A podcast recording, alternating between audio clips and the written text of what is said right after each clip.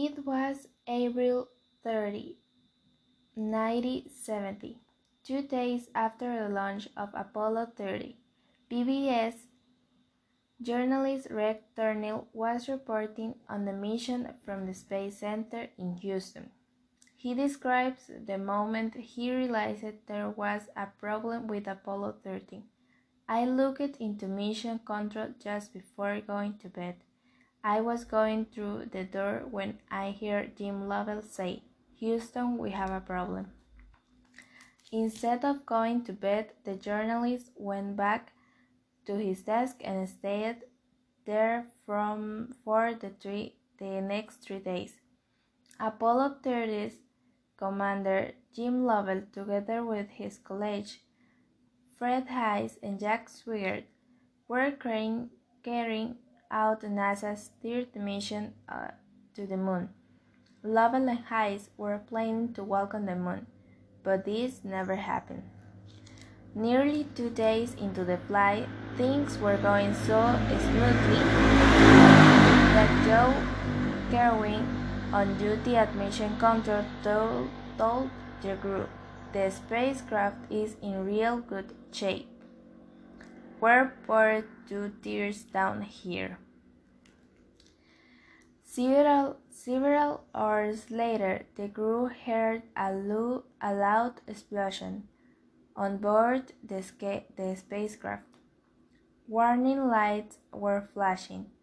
One of the fuel tanks was empty and one of them was close to zero. Thirteen minutes after explosion, Jim Lovell looked out of the, of the hatch. Gas was escaping into space. NASA, NASA reacted quickly. They called in all the most experienced astronauts, including Neil Armstrong and Buzz Aldrin. They worked day and night with the NASA engines and the crew with Apollo in the crew of Apollo 13 to find a solution. Both mission control and the astronaut remained very calm, but by breakfast time the media were going crazy. Millions of people were following the events on television. The newspaper reported that the astronauts only had a 10% chance of getting home safely. Meanwhile, on board, the astronauts did not discuss the possibility, the possibility of not returning home. They were trying to figure out what's happening and how to fix it. Supplies of oxygen and water were running out, but with the help of the engineers at Mission Control, they came up with a plan. The spacecraft orbited the moon, using its gravity to return to Earth. As the spacecraft left outer space and re entered into the Earth's atmosphere, nobody knew whether, whether the astronauts would live or die. Under parachutes, the spacecraft appeared through the clouds and exhausted worker, workers at Mission Control were finally able to breathe a sigh of relief, raise their hands, and cheer. The capsule successfully returned to Earth on Friday, April 17, 97. It splashed down in the Pacific, in the Pacific Ocean near Tonga where a rescue boat was waiting to recover the three astronauts.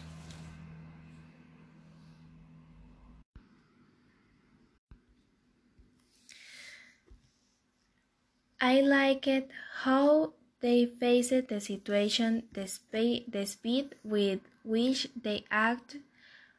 It was noted that, uh, that although what happened was not planned, they knew how to save the lives of the astronauts and prevent a disaster. I don't like I did not I did not like that they could not arrive at the moment because everything was ready but the good thing is that it served to make an effort the next time. I do believe that men walked on the moon because there is much evidence that magazine or newspaper articles and their story did so. And man manages to reach the moon sometime later with much effort and sacrifice, but they did.